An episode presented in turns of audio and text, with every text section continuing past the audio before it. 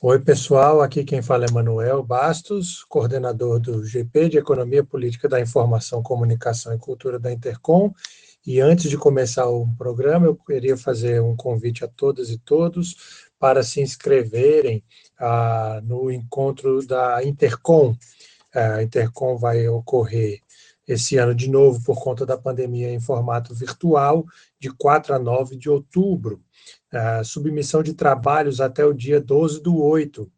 E aí, para submeter o trabalho, tem que ter feito o pagamento da inscrição até o dia 6 do 8. É, então, faz o pagamento da inscrição até o dia 6 e o dia, até o dia 12 submete o trabalho. É, vamos, vai passar aí por um crivo dos nossos colegas é, da economia política da comunicação, e se o trabalho for aceito, entre os dias 4 e 9 de outubro, teremos ah, o nosso GP de Economia Política da Informação, Comunicação e Cultura. Então, reitero o convite para vocês enviarem os seus trabalhos. E agora vamos ficar com o episódio de Jogando Dados. Um abraço. O chefe da folia pelo telefone manda me avisar que com alegria não se questione para se brincar. Ai, ai, ai, é deixar mágoas pra trás, oh rapaz. Ai, ai, ai, fica triste se é capaz de verar. Olá, eu sou o Guilherme Bernardi e está começando mais um Jogando Dados, um podcast sobre economia política da comunicação. Continuando a nossa série sobre os livros que consideramos importantes da economia política da comunicação brasileira, neste primeiro de dois episódios iremos tratar da tese Reestruturação Capitalista e Mundo do Trabalho nas Telecomunicações Brasileiras, afirma a rede as novas configurações do trabalho no serviço telefônico fixo comutado no estado de São Paulo, de Verlane Aragão Santos, que foi defendido em 2007 no programa de doutorado em desenvolvimento econômico da Universidade Federal do Paraná. E para tratar dessa tese aqui no Jogando Dados estão comigo Gina Mardones e Júlio Arantes. Tudo certo, Gina? Como estão as coisas por aí? Oi, Guilherme. Oi, Júlio. Estamos de volta aí depois de um, de um tempinho sem participar do, do episódio do, das grandes obras com vocês.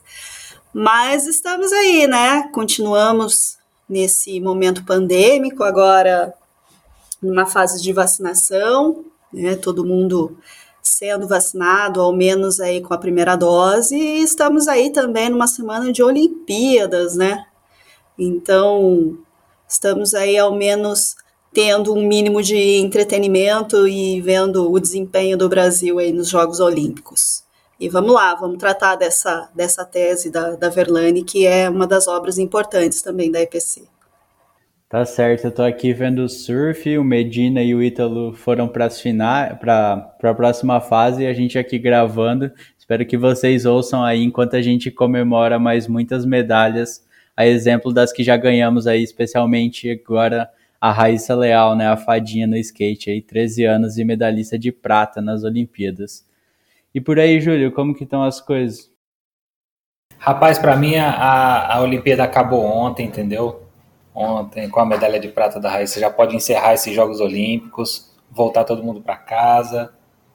Tá tudo certo já. A gente fica bem posicionado no ranking de medalhas e pode encerrar. é, bom, boa noite para vocês, boa noite para os ouvintes do Jogando Dados. É, por aqui tá tudo tranquilo, cara. Eu tô na correria, né, para lá e para cá, tentando resolver questões de trabalho e conseguir tempo para a gente gravar nossa, nosso podcast e continuar discutindo os livros, esse, uh, os livros e as teses, né, que são fundamentais para o campo, para o subcampo né, da economia política da comunicação. E a gente está com material bacana hoje para dar sequência. Pô, para mim, então, a gente poderia já. Só, a Olimpíada eu ainda acredito em mais algumas medalhas aí. Se a gente beliscar, de repente, um ouro aí no surf, a gente vai subir umas posições e aí pode acabar a Olimpíada mesmo. Apesar de que tá sendo um bom entretenimento nesse meio de Brasil aí. Né? Pô, não tô vendo, não tô vendo. Tô torcendo muito pelo Ítalo também, acho que merece muito. Pois é, vamos lá. Ítalo, Ítalo um ouro, Medina uma prata, a gente sai com as duas e só o abraço. Mas, como nem tudo é entretenimento e Olimpíada, apesar de lá no grupo a gente ter falado que, a depender de alguns de nós aí aqui do Jogando Dados, teríamos férias durante Olimpíadas e Copa do Mundo, a gente vai tratar então da tese da Verlane Aragão Santos, que é professora da Universidade Federal de Sergipe, e a tese dela foi defendida no programa de doutorado em desenvolvimento econômico da UFPR, né, como eu comentei já. Ela está dividida em três partes e cada uma das partes tem dois capítulos. Na parte 1, o tema principal é a reestruturação capitalista e as transformações na natureza do trabalho. Na parte 2, o assunto são as tecnologias da informação e da comunicação, as TICs, e a reestruturação capitalista. E na parte 3, digamos, é o objeto de pesquisa dela, né, que é a gestão e organização do trabalho no serviço telefônico fixo comutado no estado de São Paulo. É quando ela vai analisar a privatização do, da Telebrás, a entrada da Telefônica como grande concorrente, as mudanças nas relações de trabalho.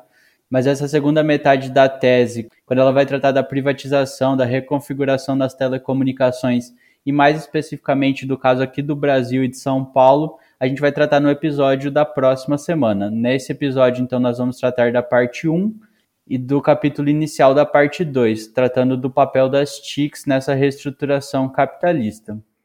A tese da Verlaine é o penúltimo dos livros, então, é o penúltimo dos livros e das teses aqui da série do Jogando Dados, que vai se encerrar depois com a tese, publicada como livro do Rui Sardinha Lopes, que é um trabalho também que a Verlaine usa bastante. Então, a gente lendo aqui a tese, é para dar um pontapé inicial, a Verlane usa bastante o referencial da economia política da comunicação, né, como não poderia ser diferente, principalmente o César Bolanho, que também teve na banca dela, mas também o Marcos Dantas, né, o livro que a gente, eu, Manuel e a Gabriela discutimos no mês passado, que era o livro A Lógica do Capital e Informação, que também mexe com questões envolvendo as mudanças no setor das telecomunicações, privatizações, desregulamentação, re-regulamentação, enfim, e o caso do Brasil na sua inserção na economia mundial, que também está aqui dentro do trabalho da Verlane, mas que a gente vai abordar com mais calma no, no episódio seguinte, né? E também a Verlane usa o, o, a tese do Rui Sardinha Lopes, que ainda não tinha sido publicada como livro na época. Mas acho que é isso, assim, o trabalho da Verlane é um trabalho bastante extenso, com bastante questões e principalmente uma grande revisão de bibliografia, né? Tem muito muitos dos autores que a gente mexe para cá e para lá, desde sociologia do trabalho, partindo para economia política da comunicação, autores latino-americanos também a Verlane aborda bastante. Bom, Guilherme, é bem isso. Ela traz uma diversidade aí de, de referencial teórico, mas sem se perder né, na análise da tanto histórica, teórica, quanto na análise do objeto em si que ela vai trazer. Então, a Vernani ela traz uma, uma tese é, com uma característica de escrita muito didática, né? Então ela aponta bem os caminhos pelos quais ela vai percorrer, né? Então ela inicia com aportes, os aportes teóricos, né? Primordiais que vão fundamentar a pesquisa dela. Então ela vai mencionar o Marx e o Schumpeter e posteriormente os autores que vão tangenciar né, essa, essa bibliografia fundamental dela. Depois ela vai passar por uma contextualização histórico-econômica, já trazendo alguns dos principais conceitos, como de firma-rede, que está no título da tese dela, e que vão ser usados para trabalhar e para analisar o objeto de pesquisa em si, né, que nós vamos tratar ali na, no próximo episódio, que é o caso da, da telefônica é, São Paulo. Então, ela vai é, trazer como objetivo nessa primordial, né, nessa, nessa tese dela, é tentar entender as consequências da reestruturação das telecomunicações pelo viés das transformações, primeiro, tecnológicas, né, então ela vai trazer algumas especificidades ali da microeletrônica, né, que tem um papel importante, mas também pelos viés das transformações uh, produtivas, né, de como se dão essas novas relações sociais de trabalho, com a incorporação de novas forças de trabalho, e também é, em termos de transformações institucionais. E quando a gente fala de transformações institucionais, aí a gente está falando né, nessa categoria-chave que ela trabalha, que é a firma-rede, né, que é justamente, e aí né, depois a gente vai desenvolver melhor aqui com os colegas, tentar compreender essa dinâmica do mercado interno das operadoras, é, produtoras de conteúdo e produtoras de serviço, e também o mercado externo, no sentido de buscar entender como é que se dá essa relação, digamos assim, reticular, né, em rede, entre empresas. Então, a Verlane, ela vai trazer é, toda essa configuração, né, pautada justamente, como eu falei, né, nesse contexto sócio-histórico que ela vai trazer para a gente, Uh, e ela vai trazer, né, principalmente a década de 90 ali, como um ponto de inflexão para transformação, para transformação, né, desse setor das, tele, das telecomunicações. Então, por exemplo, nessa, na, no período da década de 90, a gente vai ter os marcos de regulação é, exercidas por políticas governamentais, transformações econômicas estruturais, né, no chamado regime uh, do capitalismo de finanças. Então, ela vai contextualizar também é, todas essas transformações tecnológicas, né, num ponto de inflexão na década de 90, mas sem é, esquecer que toda essa reestruturação ela era já era pautada uh, por uma transformação do processo produtivo e acumulativo do capital que começa ali na a partir da década de 70, uh, de 80, entre outros fatores, né, mas principalmente com a crise do, do modo de produção fordista, né.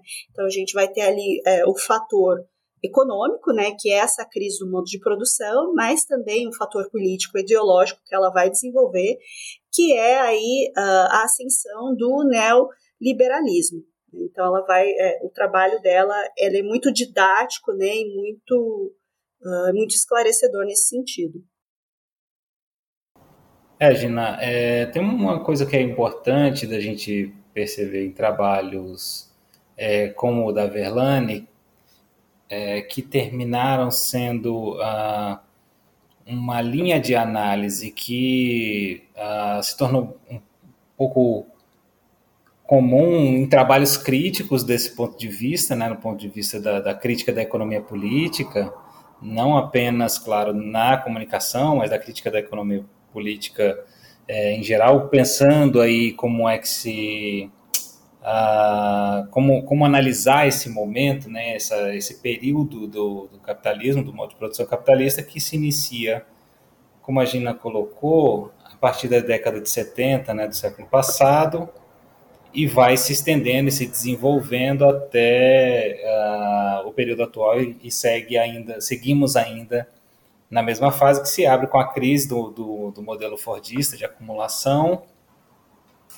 e vai passar por uma série de transformações no conjunto como um todo do modo de produção capitalista e vai uh, instituir outras formas de organização da produção, outras formas de pensar o movimento da economia global e, e fundamentalmente, uh, estruturando isso, uma reestruturação do próprio trabalho uh, produtivo em si, que vai sustentar essa nova, essa nova etapa que se abre a partir do, dos anos 70. É, eu digo isso porque, por exemplo, uh, alguns trabalhos, o meu próprio, que, que, que desenvolvi um tempo depois, alguns anos depois, segue uma linha segue mais ou menos na mesma linha, e aí tem essa, essa interface com esses campos que são próximos e que fazem e que acabam uh, se servindo da crítica da economia política para se estruturar uh, em análises diversas, tá? Então a sociologia do trabalho que trabalha numa, numa linha marxista, né? Que são autores que a Verlane vai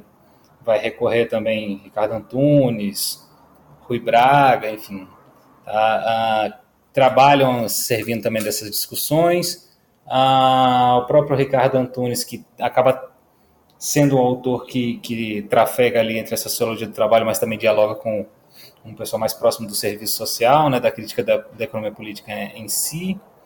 Uh, o Zé Paulo Neto tem uma abordagem que vai mais ou menos no mesmo sentido, embora ele não traga para o trabalho, mas, é, mas se você pensar que ela abre o, o primeiro capítulo da tese, apontando já que uh, são três fatores fundamentais para compreender as transformações do modo de produção capitalista, que são o neoliberalismo, a reestruturação produtiva e a mundialização do capital. Ela já vai pegar essa, essa expressão do Chesney, do François Chesney, que é um autor que trafega, é, que é bastante lido né, nas, na, no serviço social também na perspectiva uh, crítica para compreender esse momento. Então a gente vai vendo que essas interfaces elas estão construídas. Isso porque a crítica da economia política, que é o campo onde a gente está aqui, ela busca uh, elementos para a gente conseguir compreender a totalidade do movimento do capital e a comunicação como parte desse processo dessa totalidade de dessa totalidade que é o modo de produção capitalista, tá?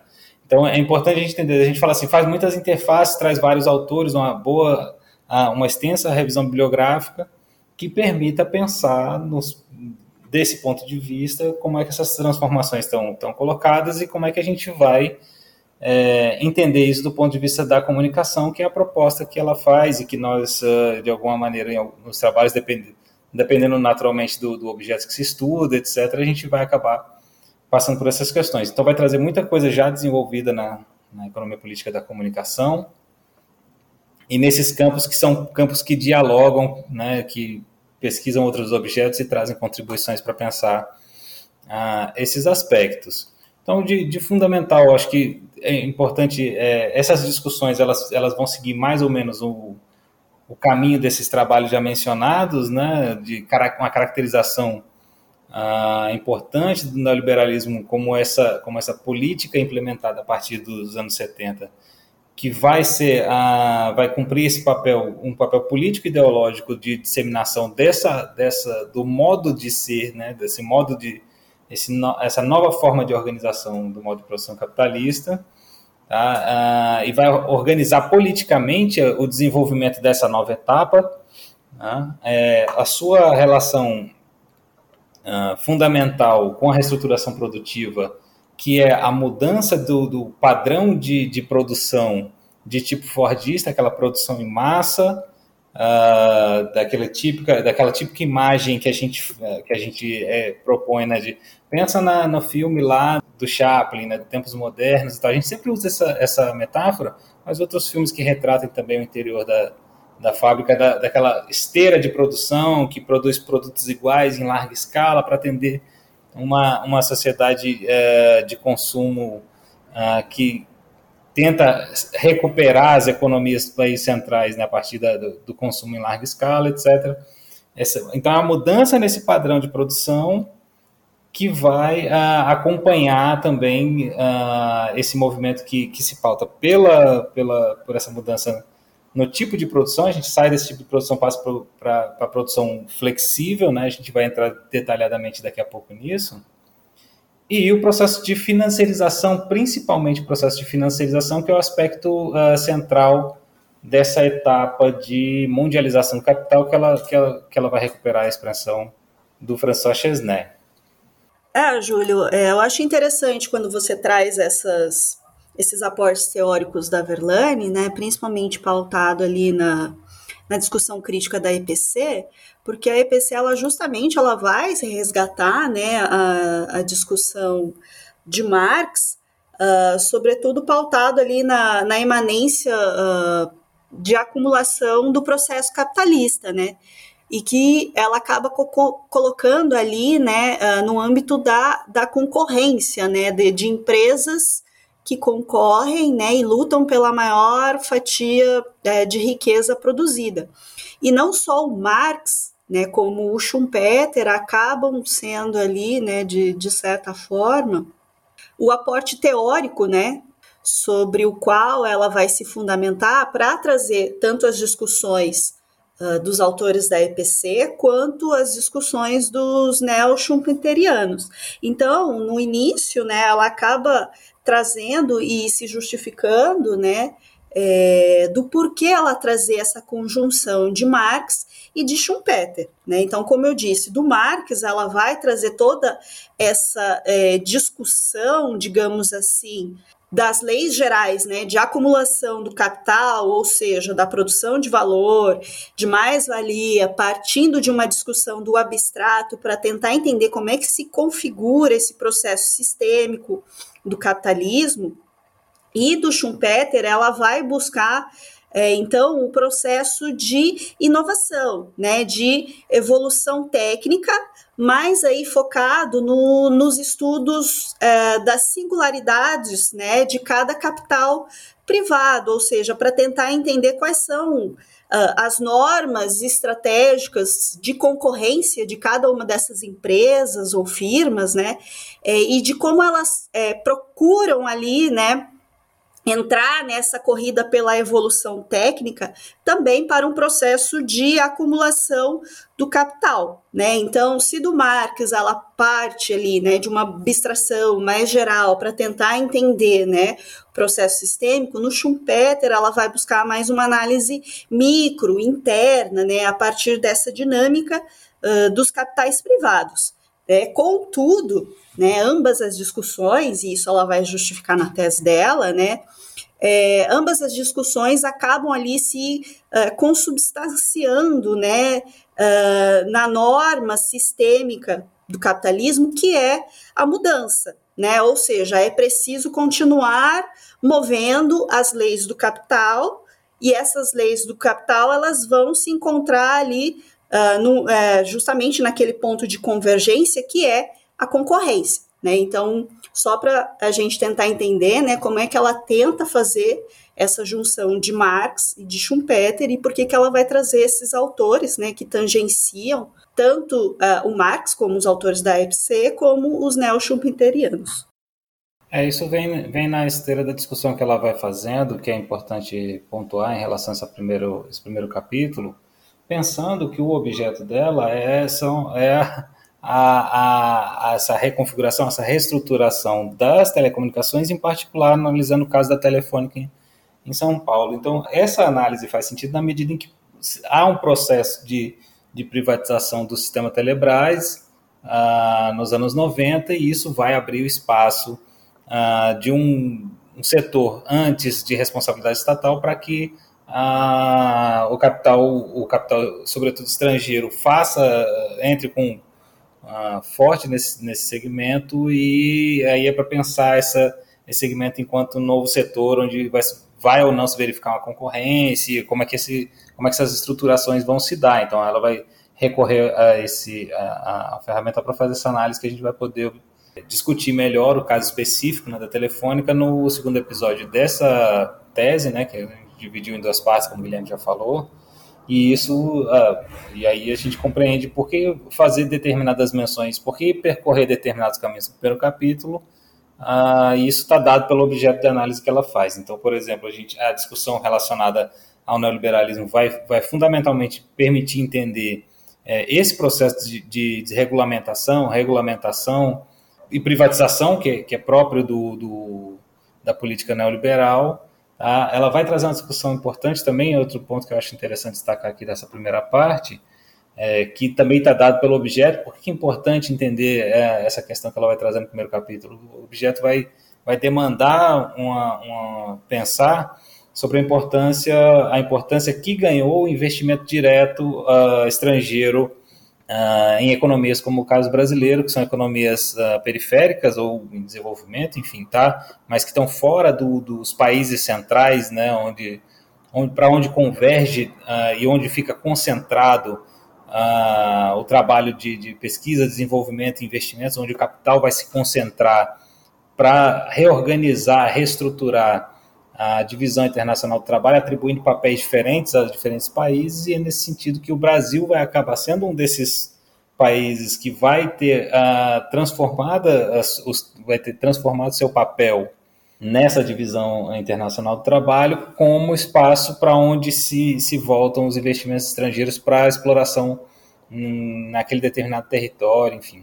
Tá? Então, uh, são, são pontos importantes para a gente entender no final do capítulo Aí sim o conceito central que ela vai sobre o qual ela vai estruturar a tese, que é o conceito de firma-rede. Então precisa entender como é que se dá essa passagem do modo de produção ou do modo, da, do modo de acumulação fordista para o modo de acumulação flexível, tá? nas suas uh, diversas formas de realização, no caso da Itália de uma, de uma maneira, no caso da, da Suécia de outra maneira, no, enfim, no caso do, do, Japão de uma outra forma, mas que são modos de, de acumulação assim chamados flexíveis, tá, que vão distinguir o modo de uh, a forma como se produz, tá, é como se, se organiza, se estrutura a produção nos diferentes, uh, nas diferentes empresas, nas diferentes firmas rede, como ela tá, como ela propõe chamar a partir daí. Então, essa, essa construção da, da noção de firma-rede demanda essa discussão. E é bem interessante porque vai mostrar, e aí a gente vai perceber que alguns autores fazem ah, menções de maneiras ah, distintas a essa, a essa, essa forma de organização produtiva que vai se dar a partir dessa reestruturação, dessa reestruturação em sentido, em todos os sentidos, tá? reestruturação produtiva, na, na reorientação política da, uh, e, e, financeira que vai, que vai se dar a partir da década de 70 do século passado e que vai uh, possibilitar pensar a diferença entre aquela firma, aquela a grande empresa fordista, tá, de produção em massa que atendia um determinado padrão de, de acumulação típico ali do pós-guerra, sobretudo, tá, é, naturalmente vem de antes, mas que atendeu bastante a essa fase. Esse modelo entra em crise no final já dos anos 60, nos anos 70, é crucial para que esse uh, modelo entre de vez em crise, e aí sim a gente entra numa, numa nova etapa, que é essa etapa em escala global de reconfiguração desse, desse modo de produção. É bastante, aí é importante a gente pegar, é, mencionar é, também algum, algumas características próprias, porque aí eu acho que entra especificamente no que o que, é que ela vai uh, observar no caso específico da telefônica. Então, para a gente pegar especificamente, já que é o centro, né, na, orientador, pensando metodologicamente o tipo de análise que faz, a definição que ela faz de firma, de firma rede para que a gente compreenda depois qual foi esse caminho escolhido para fazer essa abordagem. Então, depois de algumas diferenciações em relação a dif, diferenciações e, e, na verdade, de, de uma revisão bibliográfica que vai trazer algumas características próprias, né? Vai pegar do Veltz, né? Uma, algum, uma lista de seis tópicos que vão descrever características específicas, né? Da, da do que ele chama de empresa-rede. No caso dela especificamente, ela vai, vai conceituar isso. Ela vai, vai apresentar da, da seguinte maneira: ela vai dizer que a firma-rede é o locus da divisão internacional do trabalho contemporânea. Veja, como, como eu estava mencionando, a reorientação né, da, da, divisão internacional do trabalho que essa nova etapa vai produzir. Então, ela vai dizer que a firma rede é onde a gente vai poder observar melhor essa, essa reorientação. A firma rede é, um, é uma empresa que se interpõe num território subdesenvolvido vinda do exterior. Nesse território subdesenvolvido, ela tem algumas características que não encontramos no seu país de origem. Veja como é diferente, é, veja como, como está bem delimitado, né? Permite entender que a forma de realização da acumulação flexível ela vai se dar de maneiras distintas uh, ao redor do globo. Né? Então, nos países desenvolvidos, essas empresas vão estar estruturadas de uma determinada maneira. Nos países subdesenvolvidos, para onde elas deslocam uh, capital para poder realizar as demais, as demais etapas propriamente produtivas, enfim, do seu, do, do sua, da sua produção, isso vai se estruturar de uma maneira diferente. Então, ah, o que, que vai caracterizar, então, esses, esses países, essas empresas nesses países subdesenvolvidos? A gente vai, vai ser caracterizado pela maior intensificação no uso da terceirização, não transplantação de setores da empresa responsáveis pela criação e desenvolvimento de pesquisa e tecnologia.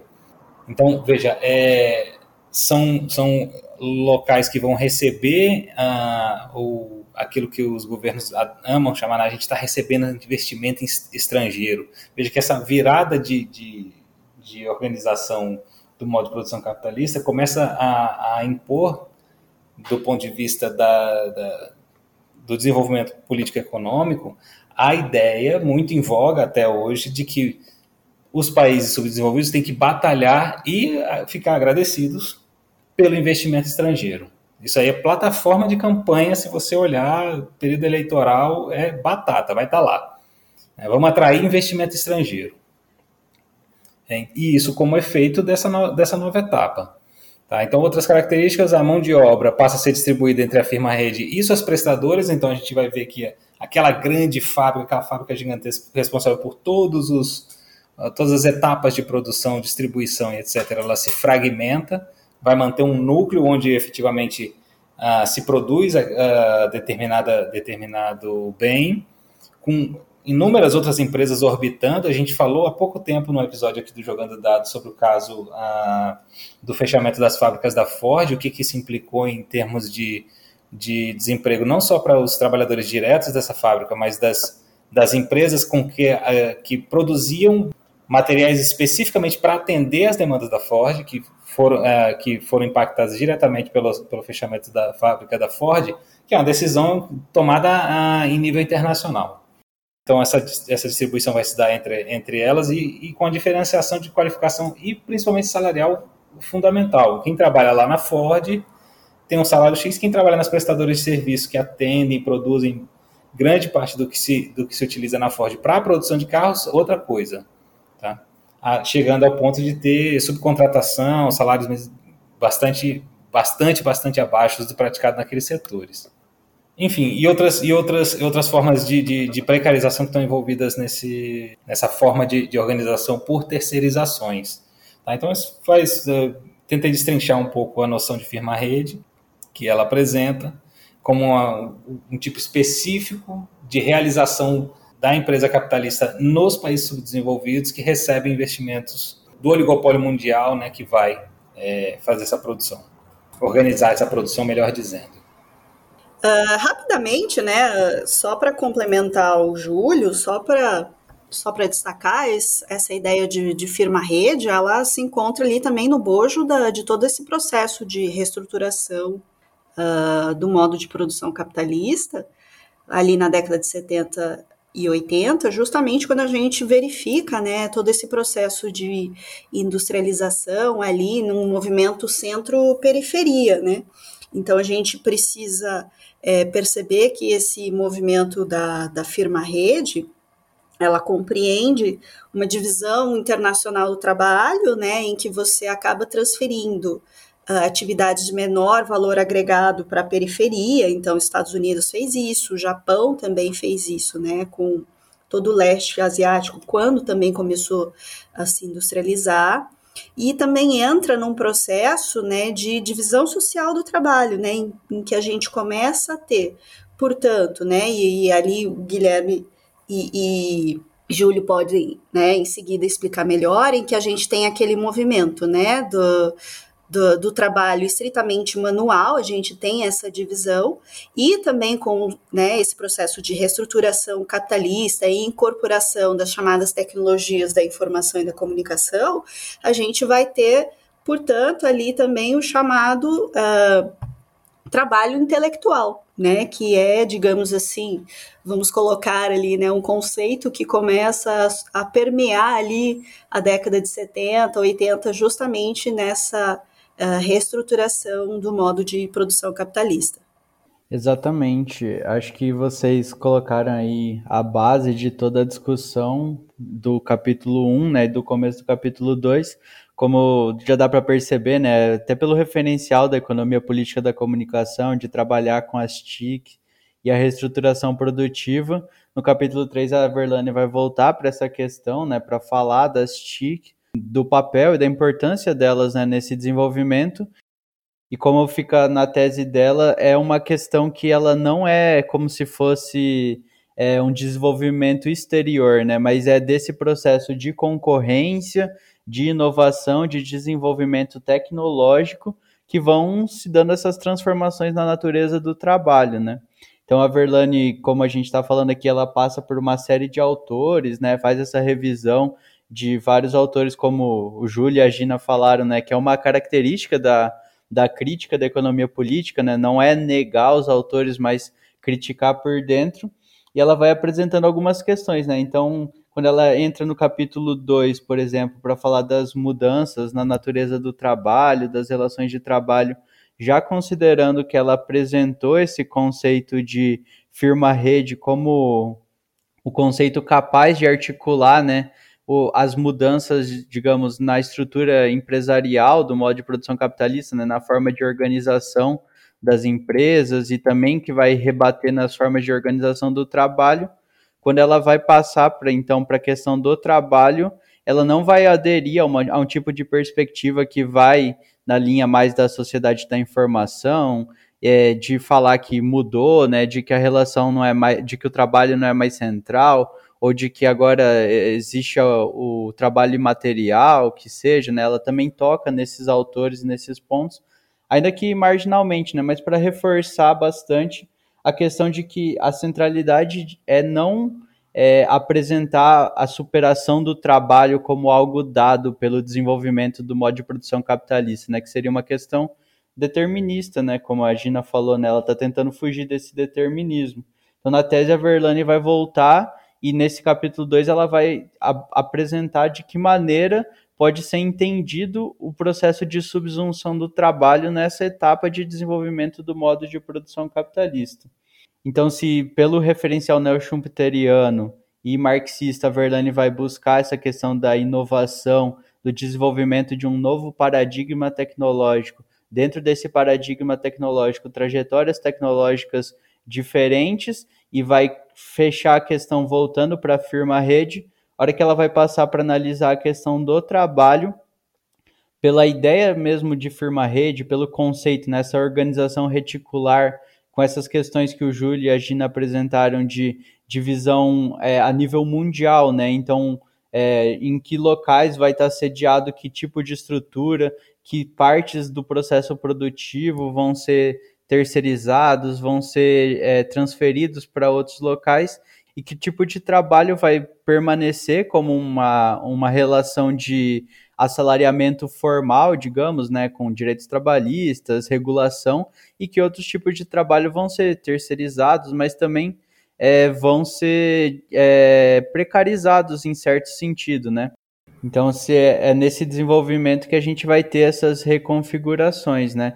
E dentro disso, como a gente vai ver depois na questão das telecomunicações, tem a centralidade do desenvolvimento no setor, né? Que vai permitir é, essa, essas mudanças na configuração da própria firma rede, né? De se configurar como uma firma rede, mas também dessa, desses tipos diversos de subsunção do trabalho, né? Um tipo de trabalho é, terceirizado, precário, um tipo de trabalho já com outra natureza de relação, né? É, acho que em linhas gerais, Guilherme, a questão do trabalho ela vem na esteira dessa discussão né, que a gente estava fazendo sobre a, a, reestruturação produtiva e que é um assunto que a gente ah, já discutiu aqui no Jogando Dados né, em outras oportunidades, só para pontuar que ela traz, apresenta essa discussão como uma das partes importantes, né, dessa discussão para que não se perca de vista, não se faça análise meramente da, das mudanças estruturais do capitalismo sem olhar o que é mais importante para o nosso caso, que é olhar como é que se dá a relação capital-trabalho, o que, que se implica em termos de transformação dessa relação capital-trabalho na contemporaneidade. É, e aí é importante é, fazer essa discussão, trazer essa discussão específica em relação às mudanças no, no trabalho, tá? na, na, na organização do trabalho, no tipo específico de trabalho necessário para atender essa, essa nova demanda reconfigurada agora uh, sobre, as diversas formas, uh, sobre as diversas formas de, de padrão de acumulação uh, flexível, sustentado nessas diferentes formas de desenvolvimento tecnológico que vão ser importantíssimas para compreender a, a nova produção e aí a gente chega, enfim, é, conclui com duas questões que eu acho que são importantes também, que é nesse conjunto da discussão que a gente está tá apresentando, um destaque importante para a questão do, da, da subsunção do trabalho intelectual, perdão, intelectual, ah, e a reestruturação também ah, do setor de serviço, uma redefinição no quadro de exploração principalmente pensando o trabalho no setor de serviço, na medida em que a gente vai observar ah, uma redução fortíssima, bastante drástica no trabalho propriamente fabril, né? e um deslocamento grande de massas de trabalhadores para outras, para outras atividades, inflando o setor de serviço como um setor importante que vai sustentar esse novo, esse novo quadro de acumulação que vai se, se instaurar a partir daí. Bom, Júlia, aí você traz né, justamente essa, essa expansão do setor de serviços que, que a Verlane fala, né, e que vem acompanhado justamente desse desenvolvimento das TICs, porque é justamente nesse setor de serviços que a gente vai ter ali né, uma, uma reconfiguração da, das forças uh, de trabalho de que se antes a gente tinha ali, né, predominantemente uma força que era uh, manual, ou talvez mesmo já ali, né, no, no, para os padrões fordistas e na transição da década de 70, né, é, um padrão de subsunção do trabalho intelectual representado ali pelo engenheiro, quando a gente começa, né, a transferir essas forças produtivas dentro do setor de serviço, a gente vai ter a presença né, de um outro profissional qualificado, que é o profissional de TI. Então, a gente começa a perceber de como as tecnologias da informação e da comunicação, elas começam a, a ter uh, uma capilarização, digamos assim, né, em todos os setores da sociedade. Então, seja uh, na, no âmbito da produção, seja no âmbito da circulação, ou seja no âmbito do consumo, né? Porque a gente está falando aqui dessa presença das TICs no âmbito da produção, mas a gente tem que lembrar que, principalmente na década de 90, a gente teve a presença ali, né, do que ela vai trazer também, né, posteriormente, é, com a infocomunicação, a gente tem a presença dessa, dessa tecnologia nas residências, né, num consumo doméstico. E aí, a partir desse momento, a gente começa, né, portanto, a falar na tal da chamada sociedade da informação, e que muitos autores é, vão trazer como se fosse uma ruptura do então processo que a gente estava vivendo, do processo sócio-histórico. Então, a Verlaine, ela vai trazer também, né, pautada ali pelo subsídio teórico é, da EPC, uma crítica a essa sociedade da informação, para a gente tentar entender que, na verdade, é, não se trata de uma ruptura, né, não se trata de um processo determinístico, e aí, né, também trazendo ali os aportes Uh, marxistas dentro da leitura da EPC para a gente tentar entender de que não se trata, portanto, ali de uma configuração de base e superestrutura, né? Entendendo é, os meios de comunicação e, e é, informação como algo separado de toda essa totalidade do sistema capitalista e de todas essas transformações tanto do modo de produção capitalista quanto uh, do modo uh, de políticas e de regulamentação que estavam sendo implementadas com o neoliberalismo. Então, principalmente ali no, no capítulo 3, ela vai trazer, né, essa crítica chamada sociedade da informação, porque a gente começa a ter ali uma visão muito efusiva né? Justamente porque a gente começa a tentar entender ali na década de 90, principalmente nos anos 2000, e ali com alguns autores como Manuel Castells, né, da ideia da sociedade globalizada, da sociedade em rede. Então, o que a Verlaine ela vai trazer ali dentro das ideias uh, da EPC é de que, na verdade, né, essa essa tão chamada né, sociedade da informação, ela não representa uma superação né, de toda essa fase industrial é, e do trabalho, né, dessa toda, de, de toda essa fase de produção de valor e mais-valia ali materializada numa mercadoria, mas né, de que, na verdade, ela representa é, um paradigma né, que acaba se estendendo e que faz parte, digamos assim, né, ela é uma articulação né, de toda essa remodelação, uh, tanto do processo de acumulação capitalista, como de reprodução ideológica. Né? Ou seja, a gente vai continuar tendo ali nessas tecnologias o desenvolvimento das tecnologias da informação e da comunicação como essenciais, né, para o desenvolvimento da economia e para também a atuação do que ela vai trazer dos estados nações, né? Cada um com sua singularidade, com suas regulamentações. Então, o que eu acho essencial, né, e ela já vai introduzir ali no capítulo 3, é essa uh, crítica né, da chamada sociedade da informação pelo viés da economia política da comunicação. Sim, Gina, eu acho que também ela reforça a centralidade do trabalho, né? Ela está com, com esse desenvolvimento das TICs, esse, essa separação, digamos, entre um espaço no qual você consome, um espaço no qual você trabalha, um espaço da cultura, um espaço, digamos, relativamente livre, o que a Verlane está apontando é que esse desenvolvimento, né, que está baseado na microeletrônica, depois no desenvolvimento das tecnologias da informação e da comunicação, o paradigma do digital, né, essa convergência, é, audiovisual, telecomunicações e informática, vai como, quase que como tornando a totalidade das nossas relações sociais como subsumidas à lógica do capital, né? E a gente, se a gente for extrapolar aí, a gente está gravando agora esse podcast por meio de uma plataforma, né? Estamos fazendo reuniões, tudo por meio desse digital. Então, acho que o que a Verlane está apontando é que não há uma superação dessa lógica, né? Na verdade, há um reforço dela, mas com novas configurações. E aí, dentro disso, as formas de subsunção de trabalho, as formas de precarização, mas também um, um avanço da robotização, da automação de uma série de postos de trabalho que vão sendo fechados por causa do próprio desenvolvimento, né? Ela está também tocando nessas questões aí.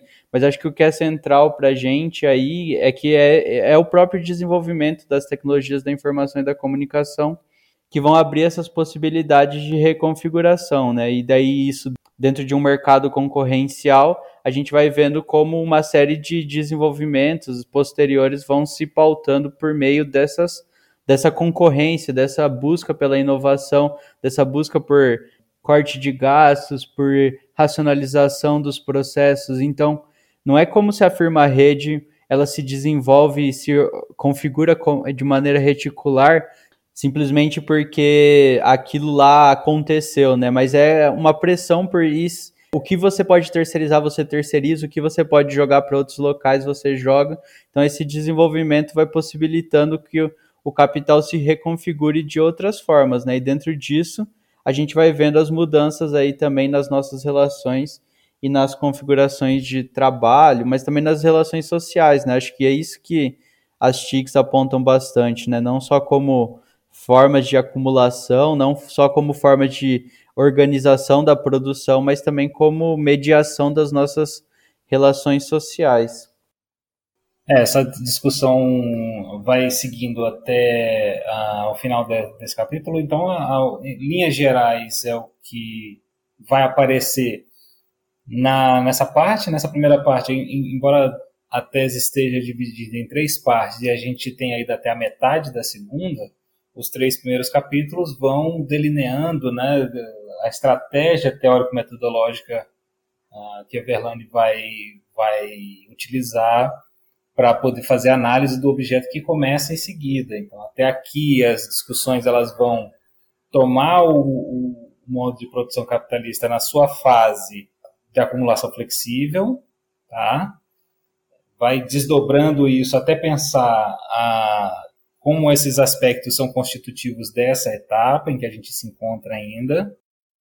Vai ser importante para a gente pensar a, essas críticas, como já estava sendo colocado ali, é, acho que é, o capítulo 3 vai, vai trazer e fincar o, o, o pé nessa relação né, da crítica da, de ter, determinadas correntes de pensamento na, na ciência da comunicação. Né, ela vai, vai fazer uma opção, por exemplo, fazer a crítica a partir da, do trabalho do Castells e tal. Não vou nem entrar em outras coisas mais, né, em outros conceitos que dariam pano para manga, mas como não estão exatamente, não vem no, no, no, sentido do trabalho que a gente está analisando, como a questão de convergência tal, não sei o quê, que merece também que esse trabalho dela daria bastante, é, vários elementos para fazer essa crítica também, é, mas não está no âmbito né, da, do trabalho, então a gente não precisa entrar especificamente agora, mas vai, vai mostrando o caminho, né, desdobrando ah, o ferramental teórico-metodológico, e aí a partir do capítulo 4, que é metade do, do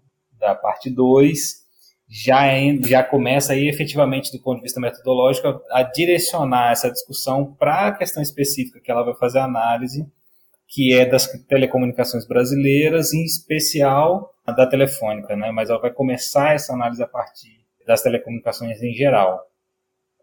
É, Júlio, é isso mesmo, né? Você trouxe bem o panorama do que nós discutimos até aqui, então, capítulo 1, 2 e 3. E justamente né, no final do capítulo 3, ela vai trazer ali né, alguns questionamentos e algumas problemáticas daquele ponto de inflexão que nós falamos bem lá no, no início né, desse episódio, que é na década de 90, que é justamente marcada ali, né? Uh, por todas essas transformações nas telecomunicações, pautadas tanto pelas transformações do modo de acumulação é, capitalista, quanto uh, dos processos políticos e ideológicos trazidos pelo neoliberalismo, né? Então ela vai dizer, né, no final do capítulo 3, que toda essa convergência, né, que foi pautada na década de 90 pela, uh, pelos setores de informática, do audiovisual e das telecomunicações e que vão e que são marcar e que é marcada nessa convergência pelas fusões e aquisições uh, de empresas, né, elas são pautadas por um duplo caráter. Então, primeiro, por esse caráter universal que foi, que foi trabalhado justamente né, em todo esse capítulo 1, 2 e 3, e por um caráter é, nacional, ou seja, regional, específico, né? Ou seja, a gente tem que levar em conta, né, é, os aspectos institucionais e políticos né, de cada nação, e são esses aspectos que vão apontar para os limites uh, da própria convergência que ela traz nesse ponto de inflexão da década de 90. Então, se a gente tem, sim, né, um panorama geral que nós trouxemos, nós precisamos, uh, digamos assim, é, reconfigurar isso, né, e delimitar o objeto de pesquisa também, trazendo ali no âmbito regional, no âmbito nacional. Então, já no início do capítulo 4, ela já vai começar especificamente a trabalhar né, o objeto de pesquisa, e ela vai puxar aqui uh, no âmbito de Brasil, e nos capítulos 5 e 6 ela vai desenvolver o caso da Telefônica São Paulo.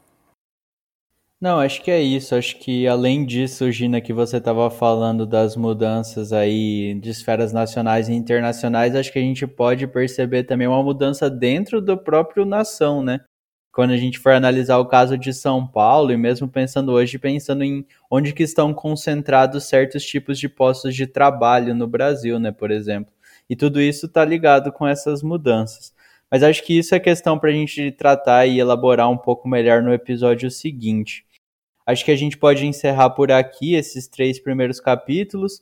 Para quem já é mais do campo, pode até parecer um assunto de certa forma batido, né? A gente estava até conversando sobre isso, né? Como essa primeira parte da tese, eu até arriscaria dizer que é também por ser no, uma tese de tele, sobre telecomunicações dentro da economia, né? Então, uma contextualização bastante ampla do setor, do que, que é isso, coisas que ela vai mexer.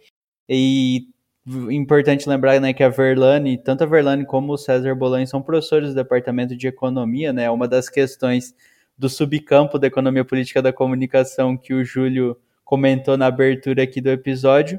Mas acho que é bastante interessante, um trabalho acho que a gente deu conta aí desses três primeiros capítulos.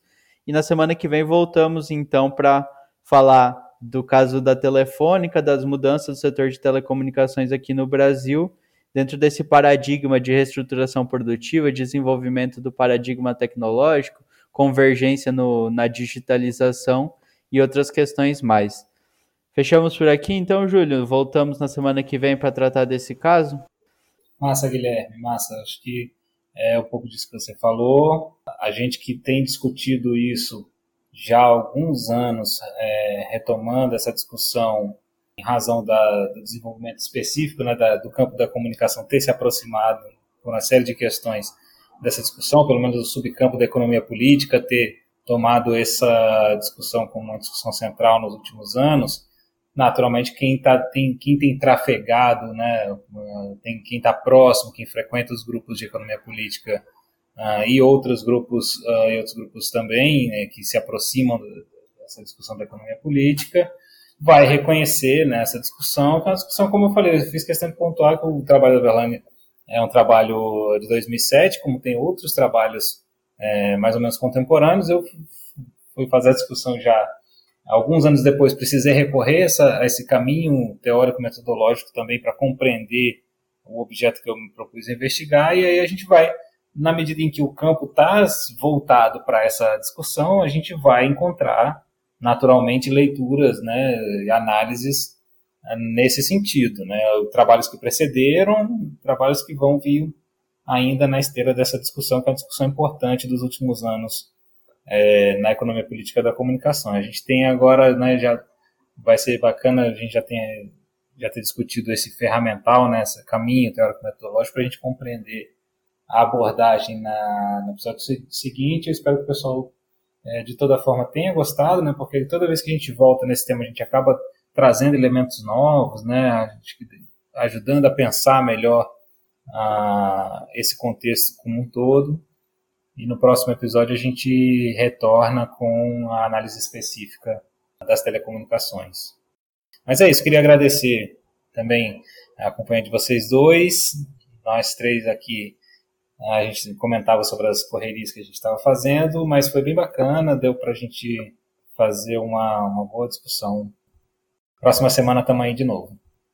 Isso aí, Júlio, valeu. Também queria agradecer aí, acho que temos conta de tratar no meio de, além das nossas correrias, né, esse início de Olimpíadas, um monte de coisa acontecendo, a gente a hora que viu o, o, quando a gente dividiu os livros aqui entre nós jogando dados, era o penúltimo, então parecia que a gente tinha bastante tempo até lá, né? E a hora que vimos, tava nossa, aí já, mano, já nossa, tinha que ler. Não, eu já tava pensando aqui, eu terminei porque eu peguei, eu peguei a tese do Valério e peguei a tese da Verlane.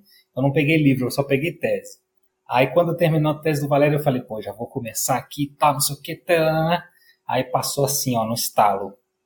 Pois é, e no meio disso a gente. Eu, quando eu peguei o do Marcos Dantas no, na semana no, no mês passado, foi assim também, mas era igual você falou, era um livro, um aporte teórico mais de intervenção política, menos um livro teórico, então foi uma leitura mais não palatável, né? Mas mais tranquila de se fazer. Mas estamos aí, né? Percursos aí de, do podcast, né? De fazer um podcast aí para auxiliar na formação também de futuras e futuros pesquisadoras e pesquisadores. Gina, valeu também pela parceria, pela presença aí nesse episódio Jogando Dados. A gente que também, além de fazer agora podcast, estamos escrevendo alguma coisa para lá e para cá, né? Mais uma correria para as nossas rotinas. Pois é, Guilherme, estamos aí na, na correria, né? Como você e Júlio falaram, né? 2021 parece que passou um trem desgovernado em cima de todo mundo, ninguém sabe onde está e o que está fazendo mas estamos aqui, né, tentando produzir na medida do possível, né, em parcerias com artigos, participação de, de congresso, gravação de podcast.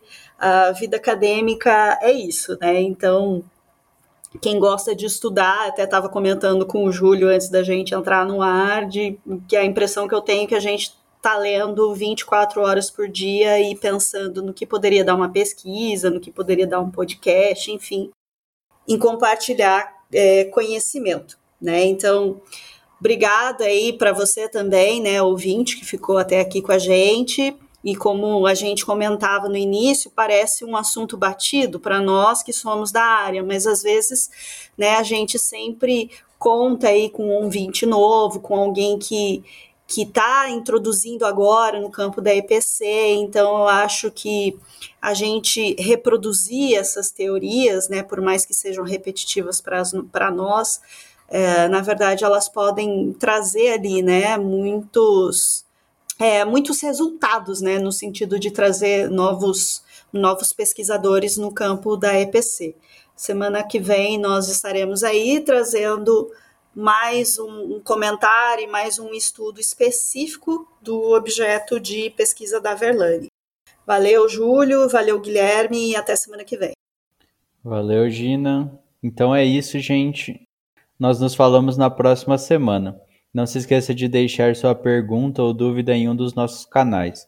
Você pode mandar um e-mail para jogandosdadospod.gmail.com ou enviar perguntas para o nosso Facebook, facebook.com.br jogandodadospodcast, Twitter, arroba jogandodadospod ou nosso Instagram, arroba jogandodadospodcast. A referência usada neste episódio da tese da Verlana estará aqui na descrição. Não se esqueça de assinar o podcast para ser notificado quando os episódios forem publicados nós estamos em vários agregadores de podcasts, como o Spotify, o Apple Podcasts e o Google Podcasts. Mesmo assim, não deixe que os algoritmos e que as bolhas restringam quem nos acompanhe. Ajude a divulgar e recomendar para os amigos, amigas e companheiros, companheiras que curtem a área e querem saber mais sobre o tema. O Jogando Dados é uma produção da parceria Cubo-Well, Economia Política da Comunicação e Crise do Capitalismo, da Universidade Estadual de Londrina, e sempre com o FAO, Crítica da Economia Política da Comunicação, da Universidade Federal de Alagoas. Esse episódio teve produção de Gina Mardones, Guilherme Bernardi e Júlio Arantes, e a arte que ilustra o podcast é de Davi Fiuza. As artes para divulgação e atualizações das redes sociais são de responsabilidade da Gabriela Fernandes Silva. Até a próxima semana e quem puder, fique em casa.